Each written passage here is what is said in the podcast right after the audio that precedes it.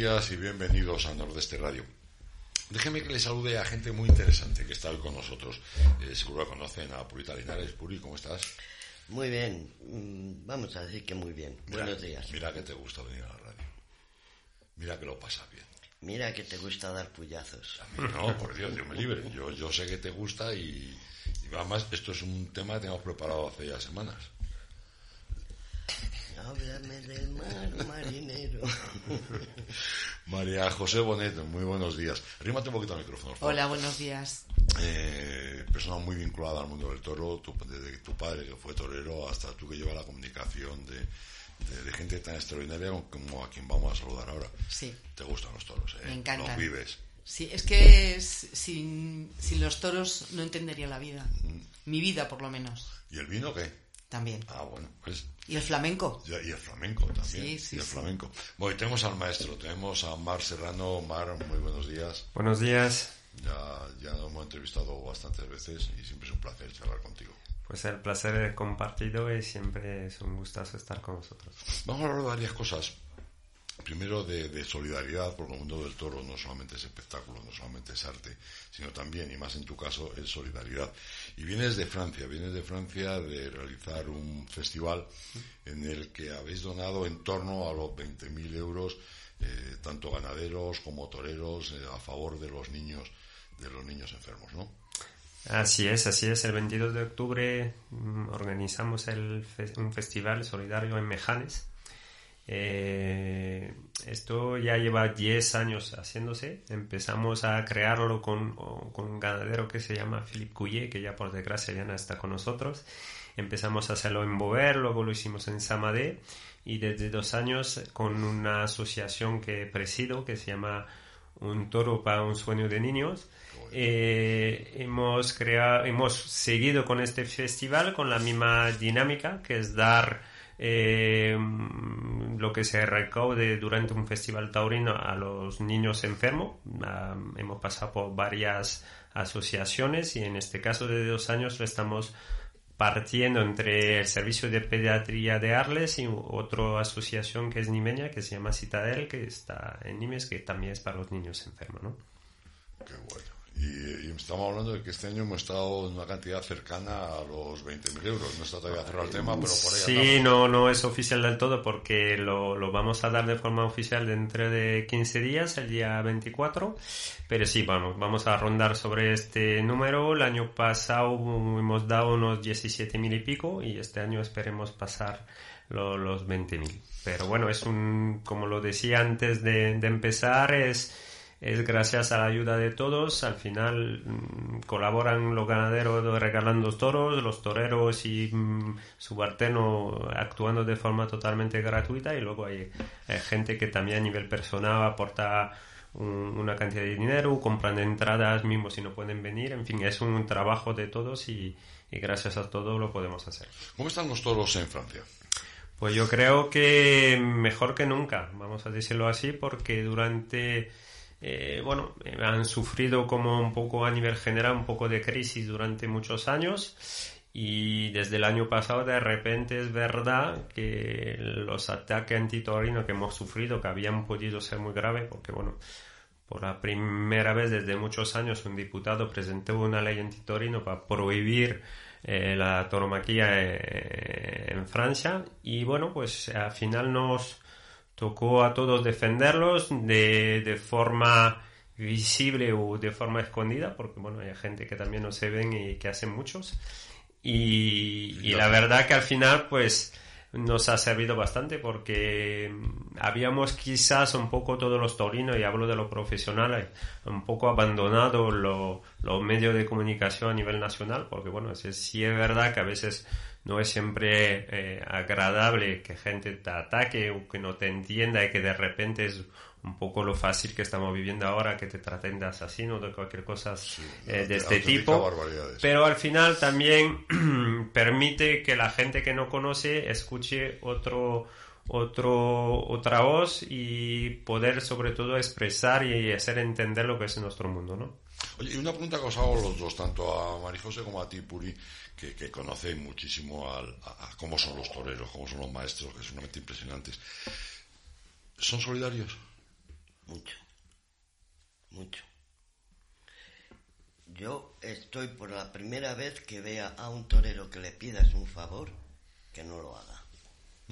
María José, tú que además estás eh, pues muy relacionada con ello, con los temas de, comunicación, con le contamos esto y contamos lo otro, eh, realmente se preocupa mucho por la sociedad, por la gente. Son, son personas, bajo mi punto de vista, con un alto grado de sensibilidad. Son gente que, mm, no sé cómo decirte, que, que no tiene intereses propios, sino que los comparte. De hecho, eh, un detalle absurdo, pero bueno, que es un detalle importante, cuando hubo la pandemia, el COVID, todas las plazas de toros de España donaron respiradores a los hospitales. Eh, festivales que se hacen, que se podrían hacer más si hubiera a lo mejor más ayuda de tipo ayuntamientos y tal, pero bueno, ahí no vamos a entrar. Pero es gente muy solidaria, es gente muy sensible al bien y al mal, o sea, ante un cuántas veces se han hecho festivales por algunas inundaciones o por algún compañero que se ha quedado minusválido, cualquier cosa, que le han hecho festivales para donarle el dinero. Yo creo que eso en otros gremios no se hace. Es gente muy solidaria, muy humana y muy sensible. Oye, eh, Marc, tú, tú toreaste aquí en Riaza, tenemos una afición tremenda por, por los toros. Eh, tú toreaste aquí en Riaza y te llevaste mm, buenos recuerdos y una extraordinaria jornada. Hombre, buenos recuerdos sí, porque es, una, es un pueblo magnífico eh, la plaza también tiene su encanto por donde se sitúa y cómo se, se da las fiestas y todo eso.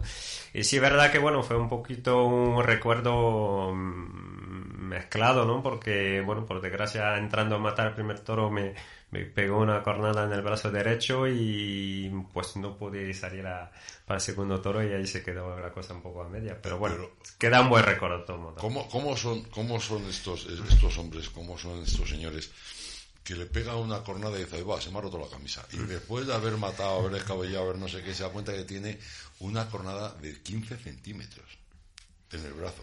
Bueno, sí, así fue. Sí, sí es verdad que, bueno, pues en el momento muchas veces no nos damos cuenta de, de lo que llevamos, ¿no? Y en este caso fue así como lo contaste. Y verdad que en el momento no me di cuenta. Mm, maté el toro yo creo con media espada, no se caía y tal, pero sentía como algo fresco por debajo del brazo. Digo, bueno, pues se me habrá roto la camisa o algo así. Lo descabellé entrando en el buradero. Digo, bueno, pues me voy a mirar y vi un poco de sangre y vi, bueno, pues una apertura, un bulto. Digo, bueno, pues ya está. Y sinceramente cuando me fue dije que a lo mejor había que darle torno si no me veían llegar y que, nada, que yo iba a volver al segundo. Y una vez operado ya me sentía incapaz, no podía ni mover el brazo, o sea que, ahí, así se quedó. Si hay una persona que sufre cuando estamos viendo una corrida es Puri, mira que lo pasa mal tú una corrida de toros. Arrímate al micrófono. Muy que mal te da más miedo el micrófono. más que toro.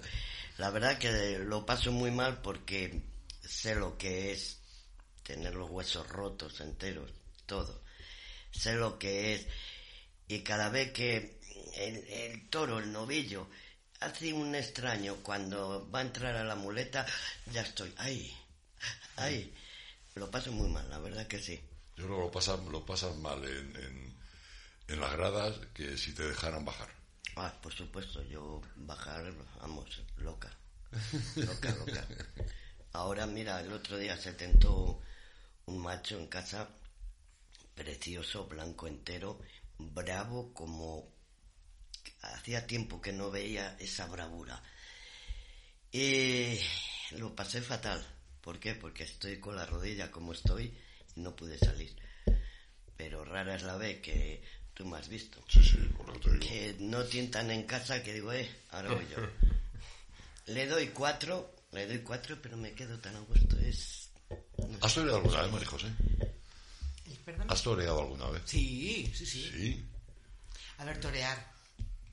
Intentarlo. ponerte delante de una cosa. Sí, Ahora ya, bueno, hace dos años fue la última vez, o año y medio, yo con mi padre sí, mucho. entonces yo lo que pasaba es que con él me sentía muy protegida muy y no me daba, bueno, no me daba miedo. No, pero la última vez en un tentadero sí que me invitó el matador a salir salí con él y la verdad me dio un poquito de miedo, salí corriendo. a ver después de qué pasara, ¿no? Bueno, también eso tuvo un sentido y es que oí una frase cuando yo me iba a acercar que me, me rompió y ya no fui capaz. ¿Qué frase fue? Fue, pues, mi madre, mi padre ha fallecido hace año y medio.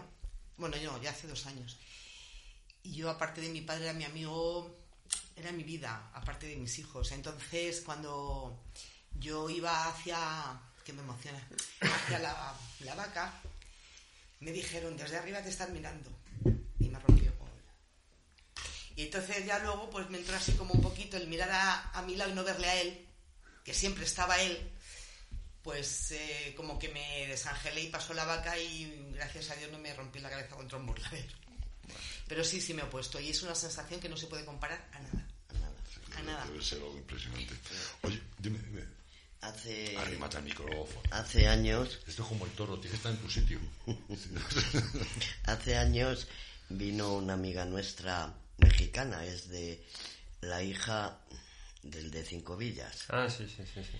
que está aquí en España. Y vino a casa y tal, y bueno, pues lo, lo dicho. Dice, Puri, sal. Y digo, no, no, que... Y sale la mexicana. Y en lo que está toreando la mexicana, como mi hija me conoce, mamá, luego no empieces, que tenías que haber salido, que no sé qué, que te conozco, que te... Digo, ¿sabes qué? Que lleva razón.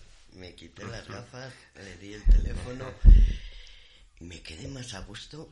Dos series, ¿eh? Dos series. Pero me quedé más a gusto. Digo, va a venir encima una mexicana a mí a, a darme un repaso. Digo, no, esto no puede ser. y muy amiga mía y torea muy bien. ¿eh? Sí, la, la, la vi torear, tuve la suerte de ir a, a su, A a su finca, a Cinco Villas, y la vi torear un, un, un novillito a puerta cerrada junto a su padre. Entonces, sí, sí. Tenía, maja. sí, sí, Muy muy maja, muy sí. maja. Eh, Mar, la temporada, la temporada ha terminado este año. ¿Cómo, ¿Cómo ves la temporada para el año que viene? Oh, Bueno, yo siempre con ilusión, mismo si cuando las cosas son difíciles siempre hay que verla con ilusión. Yo, como siempre digo, mismo llevo ya unos cuantos años de alternativa porque ya he pasado lo, lo, lo- lo de más de 20, ya, ya, ya dejé de contar. Cuando pase 20 ya dejé de contar. y, y entonces, bueno, pero ten- sigo con la misma gana y la misma afición y la misma ilusión, bueno, como con una vista quizás distinta un poco cuando uno empieza, pero vamos, con la misma ilusión. ¿Está difícil ahora mismo que, que te contraten para torear? Bueno, difícil no, porque todo está... Bueno, pero hay competencia, torero más joven, luego como todo, si menos torean, menos hablan de ti, menos piensan en ti, es un poco la pescadilla que se muerde la cola a veces, pero bueno, nada es imposible a veces pues vale de una oportunidad para que la, para que la cosa se lanza nuevamente un poquito y en eso estamos y sobre todo está preparado. Yo entreno todos los días, tengo la suerte de poder hacer campo. Eh, de vez en cuando también toro a puerta cerrada, algunos festivales. Este año, por desgracia, toré nada más que una corrida que fue en México, justamente en la Florecita. Pero bueno, me preparado estoy y simplemente, bueno, eh, ojalá haya una oportunidad y se puede un poquito cambiar la moneda. Estamos viendo, estamos viendo este año, gracias a un canal nuevo de televisión de toros, que es Guantoro, estamos viendo que aparte de las corridas, de los festivales, de las ferias que tenemos aquí en España, nos están dando también toros desde Francia, toros desde, desde Hispanoamérica. Eh, es bueno también que nosotros veamos cómo son los toros, porque es muy distinto ver una corrida en España que una corrida, por ejemplo, en México. Es totalmente distinta. El ganado, el ambiente, todo es distinto. Totalmente, y yo muchas veces, como digo, amigos aficionados, tanto en España como en Francia, muchas veces cuando me, porque bueno, durante los últimos años tuve la suerte de ir varias veces a México, y se lo digo siempre que es, además México es un, un país taurino muy interesante por ir, porque primero muchos profesionales y desde muchos años de un nivel bastante alto, hay ganadería, bastante ganadería, afic- afición distinta y la forma muchas veces de, de investir del toro en México permite otro tipo de faena. Entonces, como siempre lo digo, digo, es importante ir y no ir con la idea de, de comparar, ¿no? Sino de descubrir y ver otras cosas que no se ven aquí. Eh, ¿Me vais a dejar un segundito? Nos tiene que poner una cosita Claudia y seguimos, ¿vale? Venga, cuando quiera, Claudia. La mesa es un lugar muy especial para los humanos. ¿Dónde se celebran los grandes acontecimientos de nuestras vidas? La pareja, la familia, los negocios, las empresas, todo se fragua en la mesa. Por eso la mesa para mí es tan importante también, y digo, culto a la mesa. Hay que darle ese culto, esas emociones, esa atención, para que después se pueda transformar en ese plato que al final nos dé esas satisfacciones, que unidas a una buena atención, en definitiva, con un buen vino, es el conjunto que hagan que toda esa estancia en la mesa de los humanos sea un éxito y salga la gente feliz. Me encanta ver cuando la gente llega a saludarse entrando y cuando salen. Hay una cara de satisfacción, hay algo más y nos creemos que hemos hecho algo positivo. Por eso nos sentimos orgullosos de decir el culto a la mesa y somos servidores de ella. Riaza es patrimonio.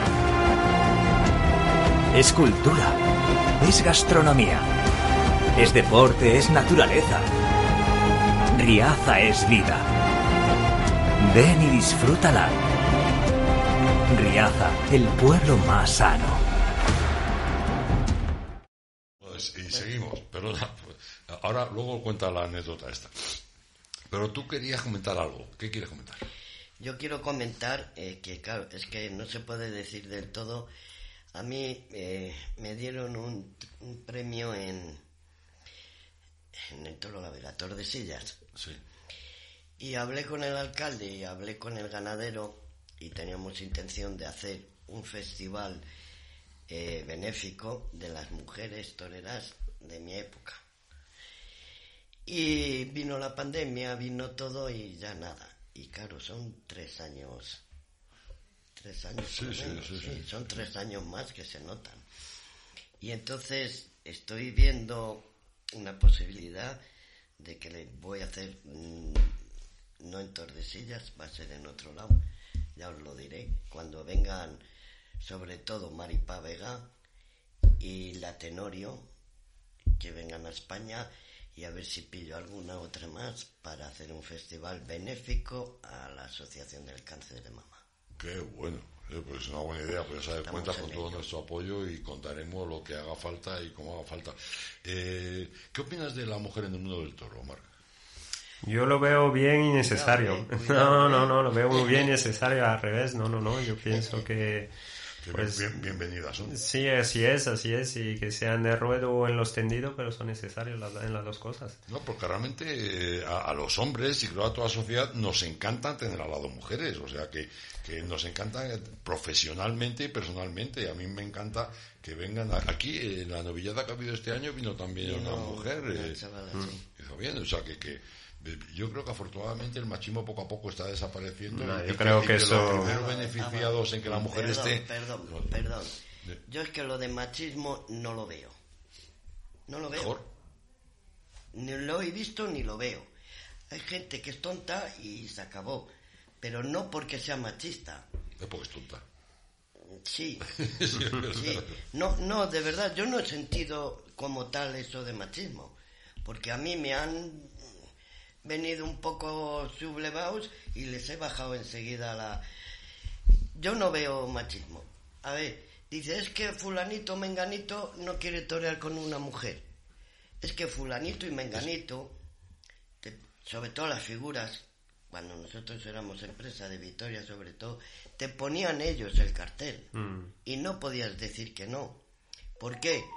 Porque como tú has hecho un pliego y has dicho que van las figuras, claro, te tienes que agarrar y callar, porque si no al año siguiente no van las figuras.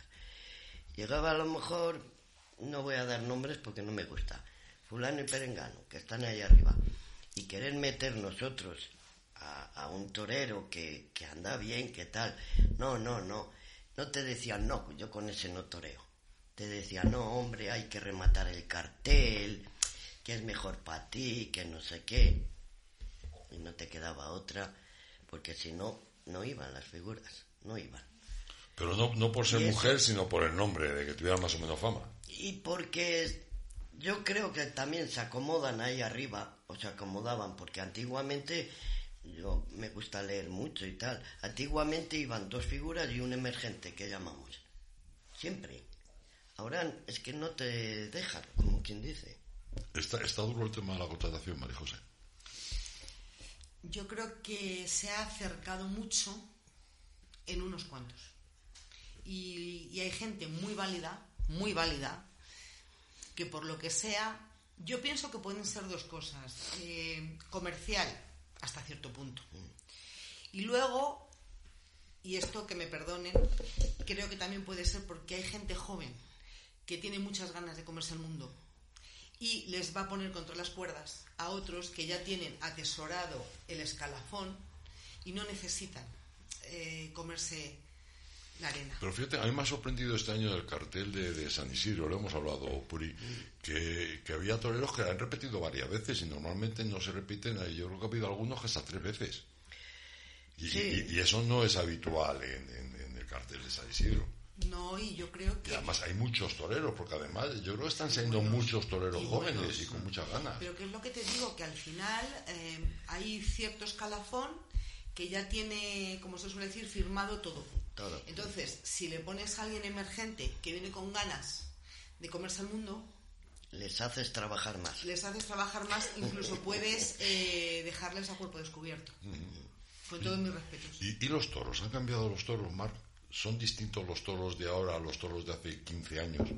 Yo creo que sí, la, la- todo evoluciona, ¿eh? pero distinto en el sentido que yo creo que cada vez se le pide más al animal. Entonces eh, hay una evolución, pero yo creo que no es una evolución negativa, al revés. Yo creo que es una, una evolución positiva. Cada vez se le pide más al animal, cada vez son toros que humi- humillan muchísimo más, las tandas son mucho más largas que antes se torea, no voy a decir que se torea mejor, pero se obliga mucho más a los animales que antes, en todos los sentidos. Entonces yo creo que esa evolución sigue poco a poco, es como algo que va cambiando poco a poco, pero sí hay evolución. Se seleccionan mucho más los animales. eh, eh, tú, tú Mucho. que estás Gra- metida en tu ganadería. Gracias a Dios mucho se, solu- se- porque, porque tiene que ser así. Luego, eh, la consanguinidad hace mucho también. Y lo que no puedes es tener un semental un año, otro año, otro año. No, hay que probar con otros, que sea más o menos del mismo encaste. Es complicado, Ha hecho mucho daño la pandemia al mundo del toro. Sobre todo a la ganadería. mucho. Y ahora, con el mosquito ese que hay. Hoy ha salido una ley, me parece que ha sido hoy, en el boletín oficial, de que van a indemnizar a los ganaderos que hayan tenido mosquito ese, vamos, No, bajas pero, la indemnización, hombre, bienvenida sea, pero el problema está en que cuando tú tienes una línea de cría y el que se te parta, por, lo que hablamos, que tienes que eliminar a unas vacas, tienes que eliminar a unos, a unos sementales, eso luego recuperar otra vez, eso cuesta mucho tiempo, o sea, es- Mucho. Es que, mira, yo a mi casa han ido gente y sobre todo juventud. Eh, mira, Puri, que vengo con unos amigos, este, eh, tal. Dice, y esta es antitaurina. Y yo me vuelvo muy, muy esto, que podía decir en mi casa antitaurina fuera. No. Me vuelvo y le digo, ¿con respeto o sin respeto? No, no, con respeto. Vale.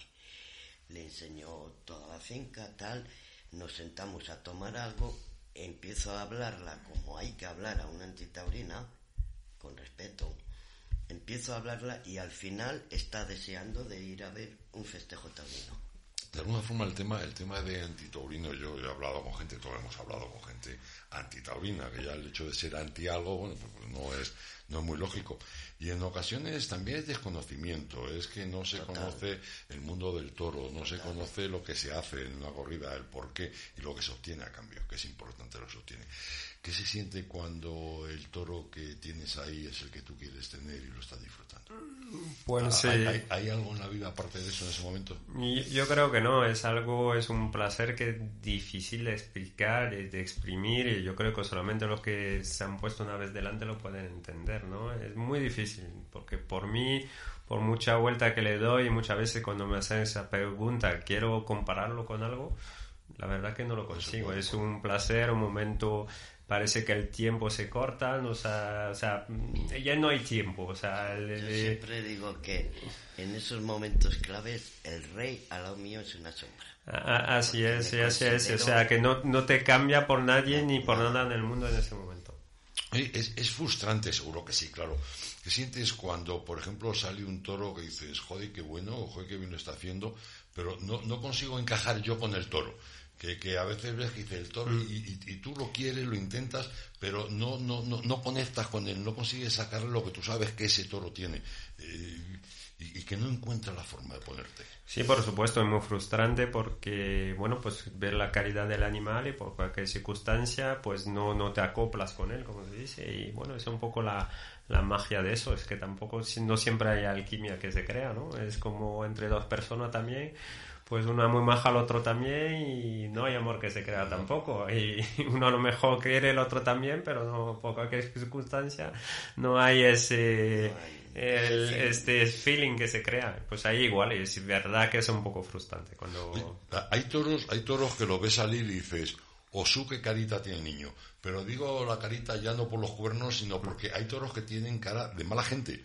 Eh, y dice, uy, qué mal, qué mal mira este. Sí, totalmente. Por eso los animales y los toros, como cualquier animal, tienen expresiones. Y en la mirada, en la forma de actuar, en la forma de, de, de, de, moverse, pues mm, transmite una actitud. Y bueno, pues esta actitud a veces es cierta o no es cierta, porque a veces cambia, o sea, es como una persona, cuando entra una que no conoce uno, pues lo mira y dice, pues este parece ser simpático, que no, y luego, según el trato, te lo confirma o dice, pues me he equivocado, ¿no? Pues así, así es lo mismo con los animales y con el toro. Lo primero que me fijo no es en los pitones, la mm, verdad. No. Me fijo en la expresión de la cara. Siempre. ¿eh? La mirada, la mirada, la mirada.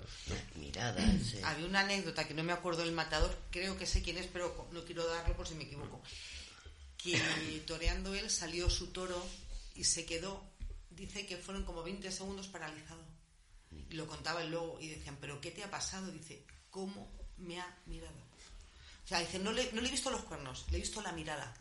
Dice, nunca me había pasado 20 segundos, calculado más o menos, paralizado, que no podía mover las piernas. Tiene que ser tremendo que por cierto cuando luego se torea y que estamos delante del animal lo que, lo que en lo que nos fijamos es en la mirada. Luego ya se olvida si tiene mucho cuerno poco si pesa 100 kilos más o menos. Luego es la mirada lo que te transmite o sea, había, había una anécdota de Curro Romero que le hace en una entrevista. Decía, a usted dice que le dan miedo los cuernos. Y dice, no, los cuernos no me dan miedo, lo que me dan miedo son las ideitas. sí, así es. Y con la mirada a veces se traduce un poco las ideas. Entonces por eso... No sé si os acordáis el famoso toro de Paula, que no le quiso torear, que le, vamos, que no... Que dijo, no salgo. Que dijo que no, que no. Y entonces después de la corrida le entrevistaron y le dijeron que qué le había pasado. Dice que me mira mal. Paula, Paula era el único. Sí, era, era muy fino. Es mi torero, de verdad. Y una anécdota de Curro Romero que también es muy graciosa. Estaba en el patio cuadrillas y le estaban haciendo fotos. Bueno, a ella, a los demás matadores. Y cuando ya se retiran los fotógrafos y ya empiezan para, a colocarse para el paseillo, le dice el fotógrafo, mucha suerte. Y dice, no, suerte la tienes tú que te quedas aquí. Es una anécdota graciosa, porque incluso en esos momentos que yo creo que tienen que ser terribles, ¿no? De, incertidumbre, de nervios, de ilusión, o sea, es como una mezcla de todo, ¿no?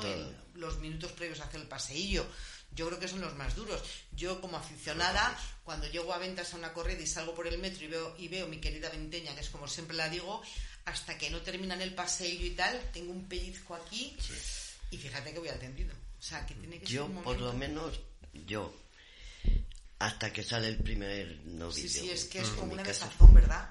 Y Cuando ya sale el primer novillo, no sé por qué, te descargas. Sí. Sí. Aunque no sea para ti, ¿eh? Sí, sí, sí. que sea de un compañero o compañera. Hay, hay, muchas veces que tú ves un toro, que sale el toro, el toro tiene un comportamiento raro, fijo, qué malo es el toro, cómo es el toro. Y luego llega a la suerte de, de muleta y el toro cambia mucho. ¿Hasta qué punto cambia el toro? ¿Hasta qué punto lo cambia el maestro? Hombre, un toro que hay, hay muchas circunstancias distintas, ¿no? Depende de los días, depende de los animales, pero sí es cierto que muchas veces, pues, puede, que ocurre, ¿no? Un animal que con el capote sea muy reservón o tal, o muy manso, y después mm, después del, del puyazo, después de, de pasar por el picador, pues cambia, ¿no? Se modifica y muchas veces para mal y a veces muchas veces para bien, ¿no? Eh, Hay los, los dos casos y a partir de ahí, pues pues según lo ves algunas actitudes durante la lidia de la bandería, pues te dice, oye, pues ya ha cambiado, ya está embistiendo, o ya está, está haciendo mejor. Y entonces muchas veces te viene arriba, ¿no? Y- pero bueno, son, son circunstancias y muchas distintas, entonces. Pero bueno, en este caso También. muchas veces pasa. También creo yo que según la mano, Sí, también, también. porque yo he tenido escuela taurina en Victoria y, y llegar y salir vacas, oye, pues lo que podíamos, la verdad, porque no estábamos subvencionados por nadie. Vacas de casta navarra, ya sabes cómo es eso. Sí. Lo conozco muy bien. Veo que también. Y llegar y, y uno de ellos, uno de los chavales, un poco jeta, hablando castellano, "Bu, bu, puerta por vaca, dice que, que está toreada. Y digo, para, chaval, tápate que la vaca no es tuya. Tápate. Era para ti, pero no es tuya. Mandé sa- salir a otro, digo, hazle esto, esto, otro que conocéis, pero no quiero dar nombres. Eh, enséñale a investir. Empezó pum, y pum, y pum. Bueno, la toreó de lujo. ¿Sabe lo que dijo el padre de aquel novillero? Aspirante a novillero. Dice, es que lo que no hay derecho es que le echen a mi hijo una vaca toreada de capote. ah, no, es, aguantar, ¿eh? es, Dicen que cuando la cultura habla, la cultura calla. es de la fe que le pone uno mucho en las cosas, muchas veces en lo que hace. Es verdad que hacer una cosa con fe y, y ya ir de un poquito ya con, con ide- idea prehecha en la cabeza, pues cambia mucho, ¿no? Oye, hay, hay toros en los que eh, el torero les enseña y en otras ocasiones el torero se tiene que adaptar al toro. Eh, ¿cómo, decides esas cosas? ¿Tú eres capaz de eh, decir, a este toro le puedo conseguir enseñar o voy a tener que adaptarme yo a él? Hombre, el torero siempre se tiene que adaptar al toro al final. Pero lo que pasa es que luego te adaptas y luego le ves algunas virtudes que intenta desarrollar o a ver si haciéndole de tal forma va cambiando, tal, le va proponiendo cosas un poco al animal y, según le va proponiendo vas viendo si el concepto que le quieres aplicar pues puede ser que él vaya desarrollando a bien, ¿no? Es un poquito más Yo eso pienso la- que hay toros o vacas, es igual. Que no tienen un pase, se ponga adelante quien se Sí, ponga. eso está claro. quien se ponga. Entonces, pero mira, eh, yo he hecho mucho en falta ahora, hoy por hoy, que, que no lidian. Los chavales no lidian. No saben li- lidiar, hablo, ¿eh? Que no es torear y darle derechazos, darle naturales, no. Lidiar, andarle por la cara. Eso nosotros, por suerte o por desgracia, lo hemos tenido que hacer porque toreábamos mucho de Casta Navarra. Y lo de Casta Navarra sabemos todos cómo es. Y venga, a los riñones, venga. Y lidiar. No tiene un pase, pues vamos a lidiarlo. Mm. Hoy en día, pregunto, maestro, ¿ve tanto lidiar? No tanto porque también cuando decíamos de la evolución quizás de, de la ganadería, ahora lo- los animales a nivel general son mucho más toreables que antes, ¿no? Que antes, Eh, y sí es cierto que, bueno, nosotros, yo, yo he toreado algunas veces vaca mm, de Na- Casta Navarra, pero también cuando yo empecé en Francia a torear, eh, pues empezábamos con el toro camargués, que era que al final era algo parecido, ¿no? Sí, sí. Y muchas veces pues no le podía pegar ningún pase y era bueno lidiar. Y ahora sí es cierto que el nivel de la ganadería ha subido mucho a nivel de torabilidad. Nos pasa igual en Francia. Sí. Antiguamente ibas a Francia y, y, mm, me acuerdo cuando Vivía con, con su esposo, cuando apodaba José Ignacio, eh, pues mm, corría una corrida, mm, no voy a citar nombre, pero de las duras que teníamos en Francia, era muy dura. Muy dura. Y ahora vas la misma ganadería y es bastante más toreable. Queden- Queda con sus complicaciones, pero es una complicación mucho más Y- accesible, ¿no? Y pregunto, que están Mm. haciendo muy bien las escuelas taurinas, porque están haciendo muy bien, pero no deberían de echar de retienta vacas para que los chavales también aprendieran a esto, a lidiar, no a dar pases y pas, no, a lidiar. Yo pienso que sería un buen concepto eso. Yo creo que sí. Yo, yo como matador, bueno, a ver, cuando digo arrecienta, mm, vamos, yo hablo de una vaca que tiene ya más de 13, 14 años, cosas así, que haya olvidado un poquito. Y sí que es verdad que le veo mucho ese interés. También para el que empieza, que, que, que sepas un poco meterse delante animales ya toreados, por lo menos para sacarse las, las habichuelas, como podemos decir, de forma- pues yo creo que sí que también tenía su interés. Yo creo que a lidiar, es Sí. que se está perdiendo, Sí. ¿eh? Yo veo que se está perdiendo el, el aprender a lidiar. Sí, porque, porque, como lo estamos diciendo, ¿no? Hay mucho más comodidad y está muy bien. Y quizás yo, el otro día lo estaba hablando en Francia, yo por ejemplo, hablo de lo que he vivido, ¿no? Eh, antes de torear de primero en un tentadero una vaca, tuve que esperar a ser novillero con caballo, o sea, sin caballo ni, ni nada, en Francia nada, Francia porque había muy poca ganadería, entonces era todo de tapia y de tapia. Y cuando te, te- dejaban salir los matadores de calle poca, pues ya le quedaba un pase y poco, y poco más. Y si no te dejaba coger, pues al día siguiente no te llevaban.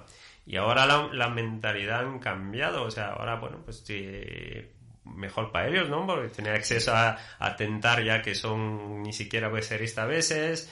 Si tú llevas un chaval y que no le dejas salir con una vaca que tiene pase, hasta a ti te recrimina un poco que eres, entre comillas, egoísta.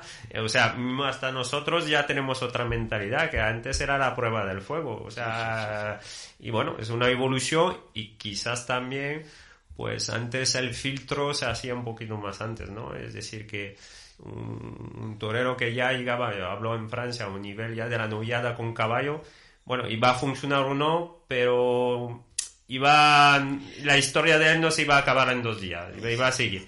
Y ahora ves pues muchas veces chavales que tienen mucho pues muchas técnicas porque ahora cada vez se aprende más de la técnica y quizás pues de repente pues ya lo ha dejado ya a un nivel ya de, de joven matado de toro como normalmente no lo debía dejar debería de luchar un poquito.